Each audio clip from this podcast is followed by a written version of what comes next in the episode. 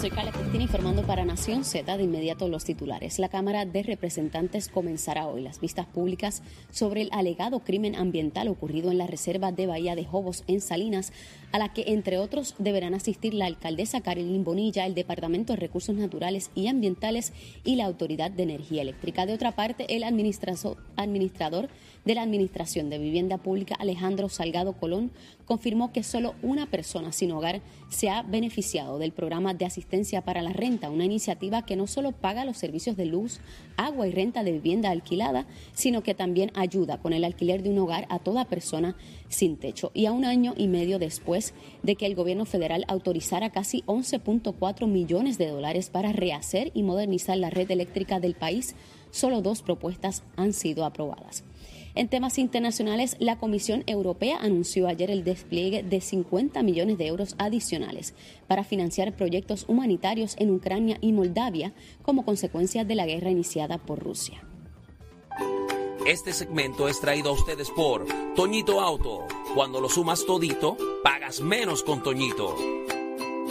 La buena noticia traída ustedes por Toñito Auto es que el académico y científico puertorriqueño Daniel Colón Ramos fue galardonado con el premio Dot por su trabajo en la descripción de aspectos fundamentales de la biología celular. Colón Ramos, quien presidió la coalición científica que aconseja al gobierno en medio de la pandemia, investiga cómo los principios biofísicos básicos podrían regular la organización biológica celular del metabolismo en las neuronas. Para Nación Z les informó Carla Cristina. Les espero mi próxima intervención. Este segmento fue traído a ustedes por Toñito Auto. Cuando lo sumas todito, pagas menos con Toñito.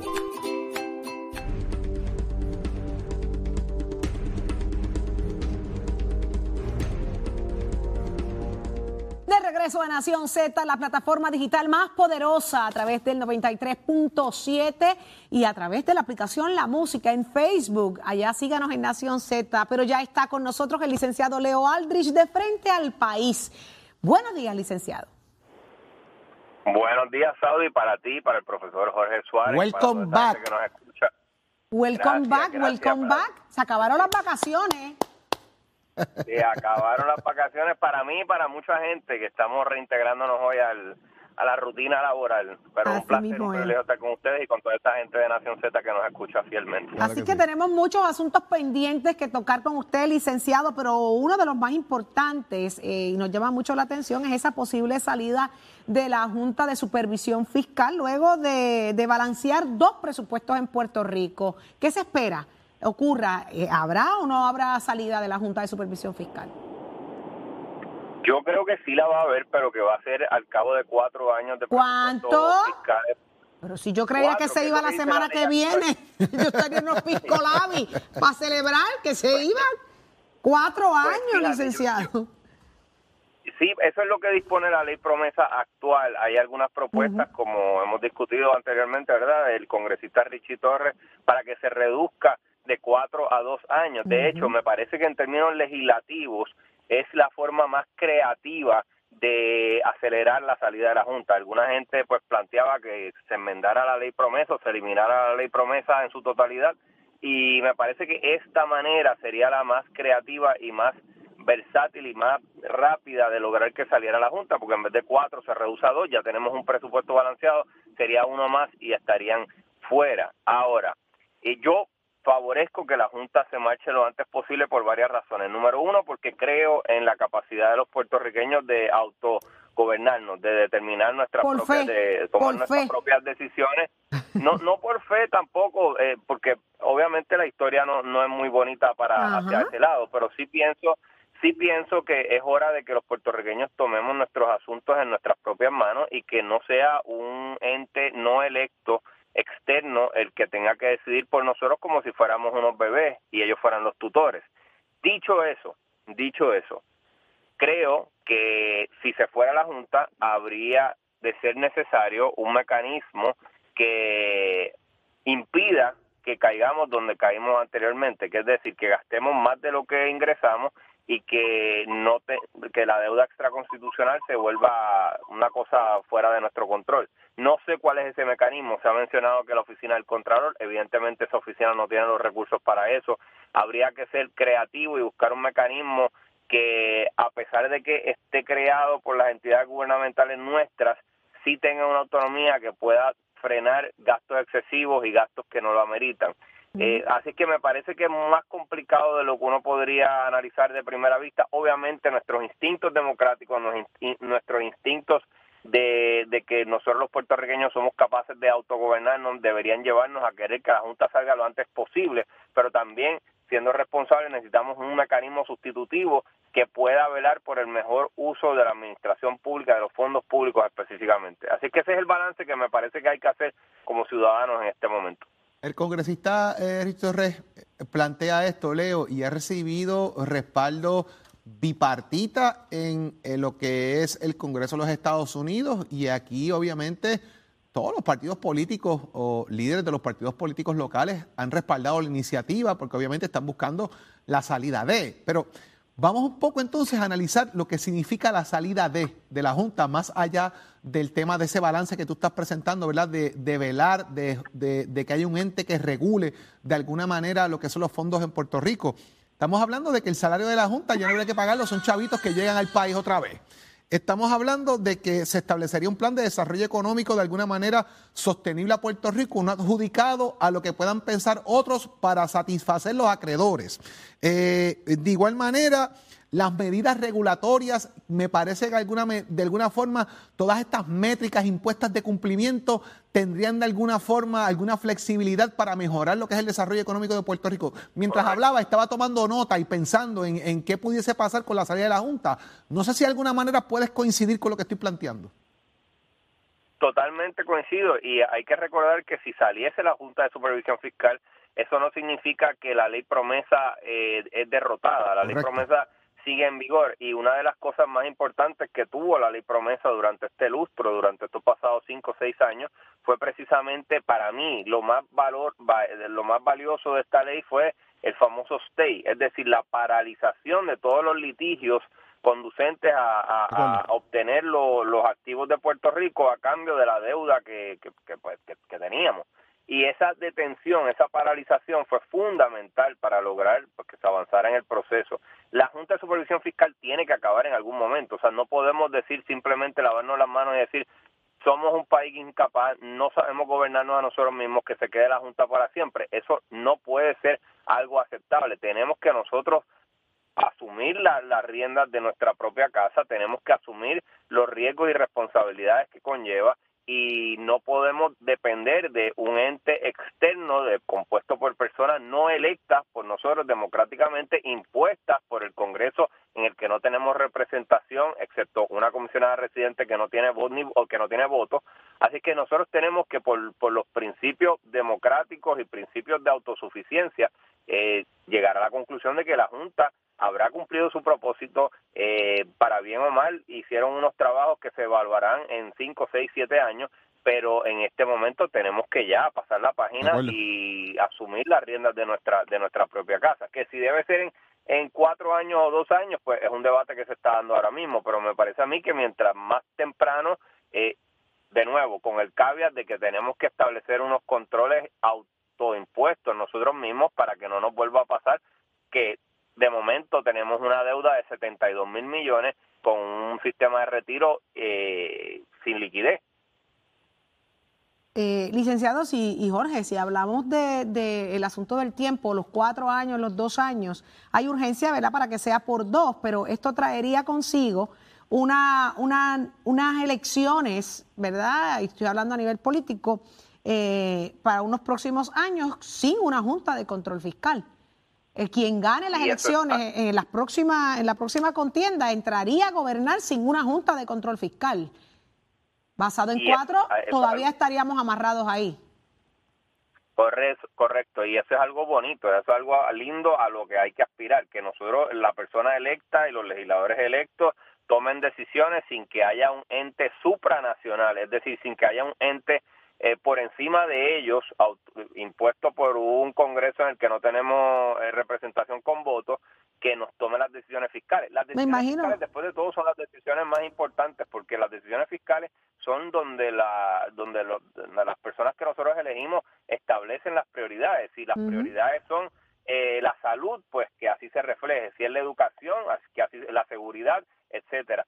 Y eso es lo que nos define como sociedad, porque para vivir en sociedad necesitamos escoger a una gente que a veces antipáticas, pero que sean dirigidas a nuestras aspiraciones colectivas y no podemos tener nuestras aspiraciones colectivas supeditadas a un ente externo. Me parece que eso es un principio básico de cualquier sociedad que se pretenda autogobernar. Sin duda cambiará el discurso de los políticos eh, en estas próximas elecciones. Tiene que cambiar con, con la liberación de una Junta de Control Fiscal.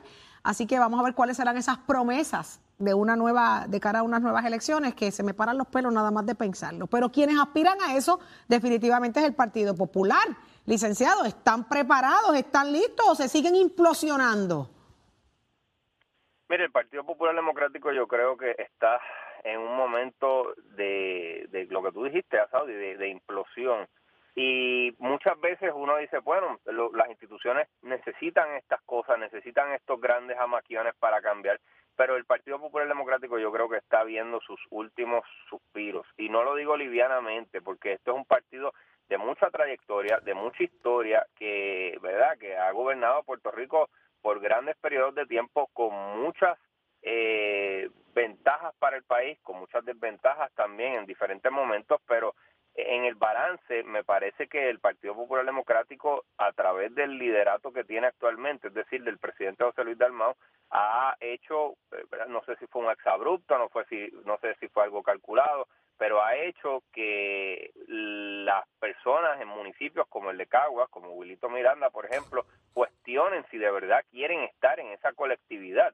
Y eh, las expresiones de Wilito Miranda me parece que fueron muy francas. Él dijo, quizás yo me mantenga aquí en el Partido Popular, pero es por un hecho práctico, es por un hecho de que pues obtengo más votos porque es un vehículo pero la esencia de la colectividad no me representa. Yo si aspiro por el Partido Popular es porque necesito todavía salir en Caguas y hacer unas cosas. ¿Y quién va a, ¿quién a maquillar el palo? ¿Quién, va a, maquillar ese palo ahora mismo? Porque hay una realidad política a la que tiene que enfrentarse el Partido Popular y es que se ha desangrado en las pasadas elecciones. Digo, recordemos, ¿verdad?, que es una premisa que hemos establecido aquí en múltiples ocasiones, Leo ningún partido sacó más del 35% de la pasada elección, más allá del tema del estatus, que la estadidad sobrepasa el 50%, pero los partidos políticos en Puerto Rico, ninguno sobrepasó el 35%, se están sangrando. Dejaron el Partido Popular de ser la fuerza política que era, dejó el PNP de representar la estadidad y están los estadistas poluleando fuera del PNP. O sea, e, e, es interesante cuando uno analiza esto ciertamente esas dos premisas que tú estableces son ciertas. El PNP ya no tiene el monopolio sobre la estabilidad y el Partido Popular Democrático no tiene un norte ideológico. De hecho, siempre han dicho que son la casa grande donde cabe todo el mundo, donde cabe el independentista Melón y el estadista Light pueden convivir, donde puede convivir un Roberto Prats y un y, un eh, Luis y, un Luis Raúl Torres eh, y, y eso pues se va al traste un poco cuando las expresiones tan contundentes, tan virulentas del presidente del Senado sobre el tema del aborto y sobre el tema de los derechos reproductivos de la mujer. Eh, en el estatus también han tenido mil divisiones, han tenido ahí un, intento de un conato de, un comité para zanjar diferencias, pero no ha funcionado. Y esta no es la primera vez, lo vemos una y otra vez. y lo que pasa es que no hay no hay no hay un no hay algo que los aglutine como en, el PNP se, se sacan los cantos, pero al final de, del cuatrenio dicen estadidad y todos se juntan todos. Claro. Tienen algo en común que los une, que es la estadidad. no tienen esa pega. No tienen eso, pero vamos. El Popular en la pava no tienen esa, no tienen ese Fíjate, es interesante porque el estatus une al PNP y el estatus divide al Partido Popular. Así mismo es, así de claro. Licenciado. ¿Por, qué tú crees? ¿Por qué tú crees? Sí, David, me voy ahora, pero ¿por qué tú crees que precisamente eh, eso, esa es la estrategia acá, eh, eh, al final del cuatrenio, esa es la, estrategia, el PNP empieza a hablar de estatus porque sabe que los une a ellos y divide a la oposición. Así que eso, eso está ahí clarito. Eso está clarísimo, clarísimo. Licenciado, muchísimas gracias por haber estado con nosotros en la mañana de hoy. Leo, Será hasta mañana, Leo, si Dios lo permite. May the force be with you. Ave María. And with you, my friend. Oh, Ahí está. God. Eso lo Eh, dijo Chubaca. Mira para allá, ¿ves?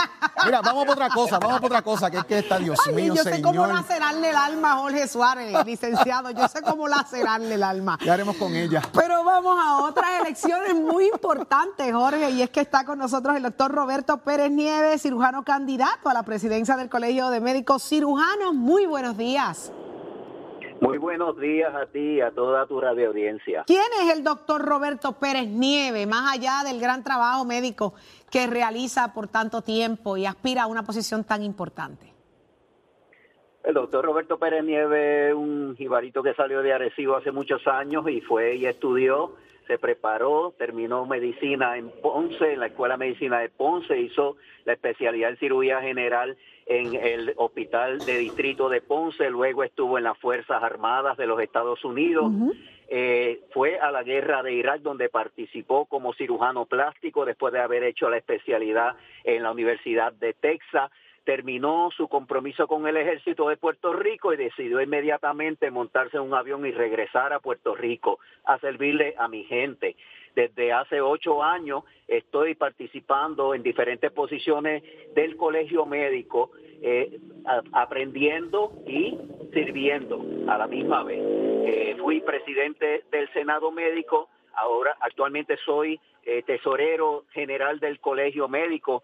Eh, he participado mucho junto con el, eh, bajo el liderato del doctor Ramos en muchas de, de todos los proyectos que hemos eh, empujado, que hemos eh, logrado realizar para beneficio de los médicos de Puerto Rico. Estuve participando eh, en la legislación específicamente ayudando a establecer la, la ley 14, que fue la ley de incentivo eh, para los médicos para que se queden en Puerto Rico y no se vayan a otras jurisdicciones. Eh, eh, fue efectiva parcialmente y el hecho de que se creó una ventana, la realidad es que no tenemos ningún control sobre la legislación en Puerto Rico. Se creó una ventana de dos años eh, y 3.500 médicos se, se eh, beneficiaron de esto, pero hace falta mucho más de esta ley. Tenemos que eh, someter le- legislación eh, para enmendar esta ley que sea permanente, especialmente para que los médicos jóvenes, los médicos que están terminando eh, su, su, eh, carrera de medicina o una especialidad, decidan acogerse a este beneficio y quedarse en Puerto Rico por lo menos 15 años, que es el compromiso que se establece.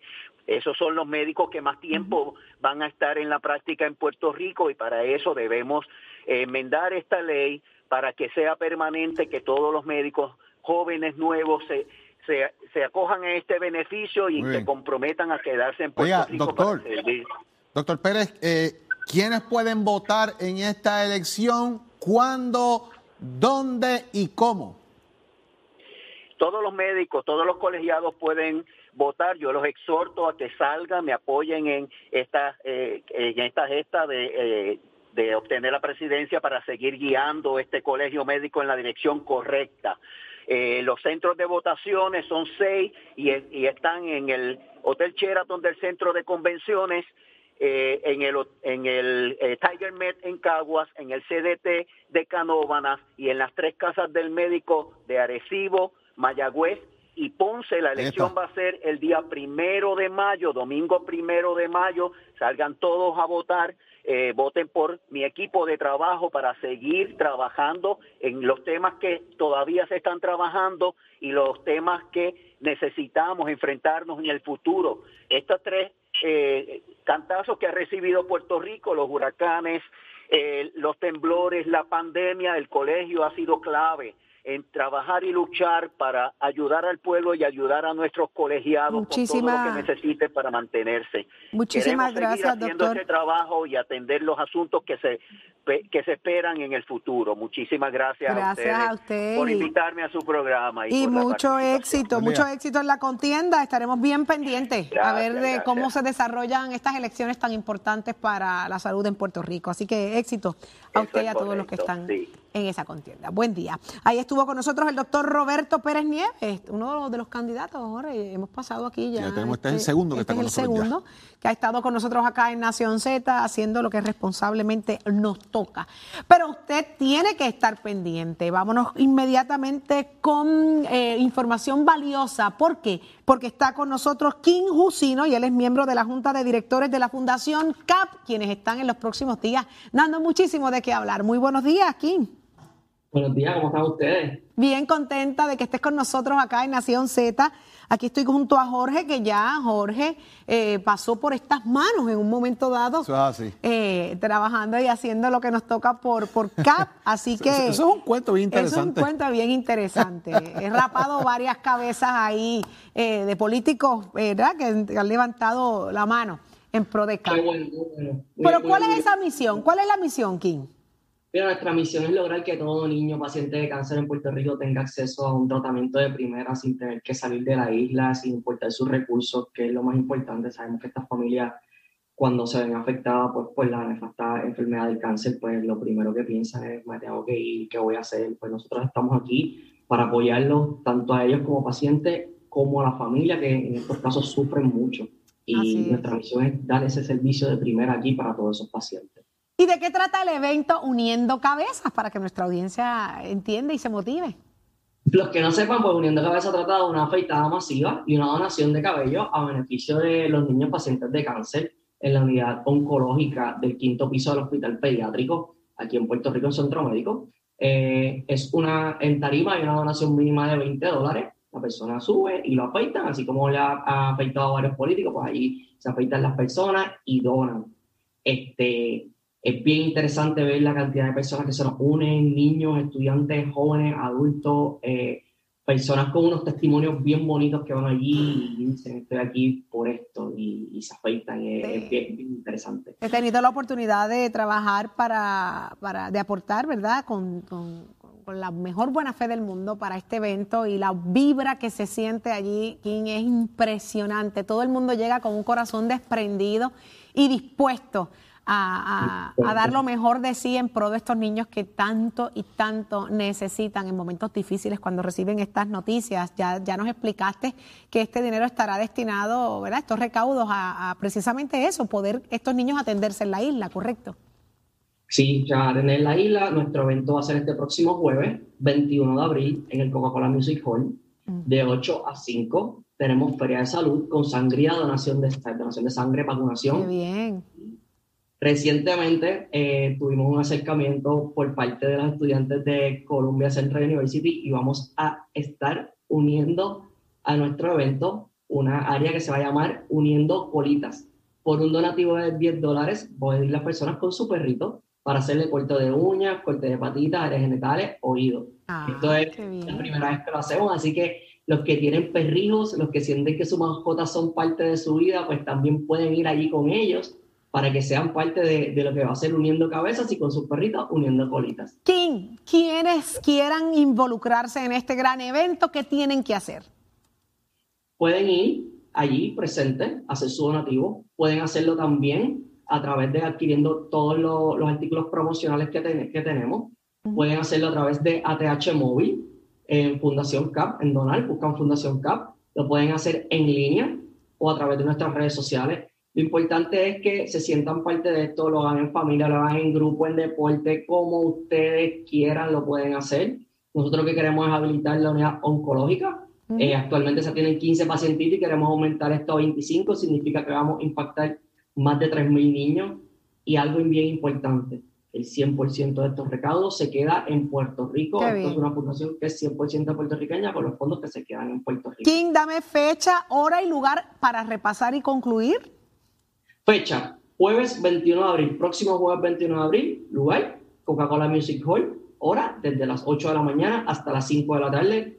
Los esperamos y ya saben, síganos en nuestras redes, Fundación CAP, ATH Móvil, todo lo que quieran, estamos ahí para ustedes. Ahí está, déjese llevar por la, por la emoción que provoca este gran evento y, y siéntase parte de lo que Ustedes tanto van a estar allí con nosotros, me dijeron. Ah, Eso, eso me acabo de enterar hace unos ratitos. Yo estoy aquí celebrando que vamos para allá. Qué bueno. Yo estoy tratando de ver cómo brego con Jorge. Estoy apostando a que se quite el candado.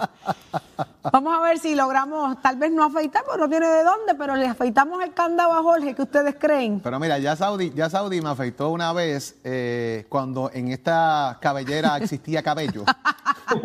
Poquito, pero había, Saudi se encargó de eso. eh, una vez, eh, es que digo, participé cada vez que podía. Hay unos añitos que no lo hago porque no hay de dónde. Pero ese candado podemos hice, dar ahí un par de pesos por ese candado. Vamos a ver. Bueno, eso ¿Quién- depende. Si hay chavo, le damos. Si no hay chavo. Vamos a ver si alguna marca que está viendo este programa dice yo pongo tanto por el candado de Jorge. Mira, a ver, Vamos a ver. el reto a algún político de esos, a ver si se atreve. Quiero cinco, cinco políticos, cinco políticos que me traigan la donación para acá y yo le rapo la cabeza allí. ¿Está bien? Esa es la que hay. Mire, mañana vengo con la lista de los cinco que quiero. ¿Qué tú crees, Kim? Perfecto. ¿Y- Cinco. Vamos ¿Y cuánto yo por voy el candado? Vamos, y voy a ver si consigo, vamos a ver subastar ese candado de Jorge, ya que pelo no tiene ahí, tú sabes, ese candadito puede darnos una buena aportación. Muchísimas gracias, Kim, por estar con nosotros. Buen día. Jorge, yo lo siento, pero pues, nada. No, pero eso Sí, no tengo problema, crece, eso crece. eso El de acá no crece, pero este sí. Eso crece. Y lo más lindo es lo que, lo que se puede lograr. Ya lo hemos hecho tantas veces. Saudi, que unirnos es. siempre a la causa es sumamente importante Así y para nosotros es un privilegio. Y más cuando usted tiene familiares sobrevivientes de cáncer, Saudi. Eso es algo. eh, y eso, pues, uno aporta de muchas formas y esta es una de ellas. Eso mismo, eso mismo. Eso es lo más importante. Ustedes mañana a las 6 de la mañana tienen un compromiso con nosotros en Nación Z para mantenerse informados. Mire, para que ponga, mire, los dos ojitos donde van y no nos cojan de lo que no somos. De eso se trata Nación Z. La información como a usted le gusta, pero ya está listo. Jorge, hasta mañana. Ahí, está, ahí Leo está, Díaz. Así que hay que dejarlos allá, mire, que viene a, a no a quemarlo. Hoy sí que viene prendido en fuego, Leo. Uy, Nos adelante, dejamos, hasta mañana.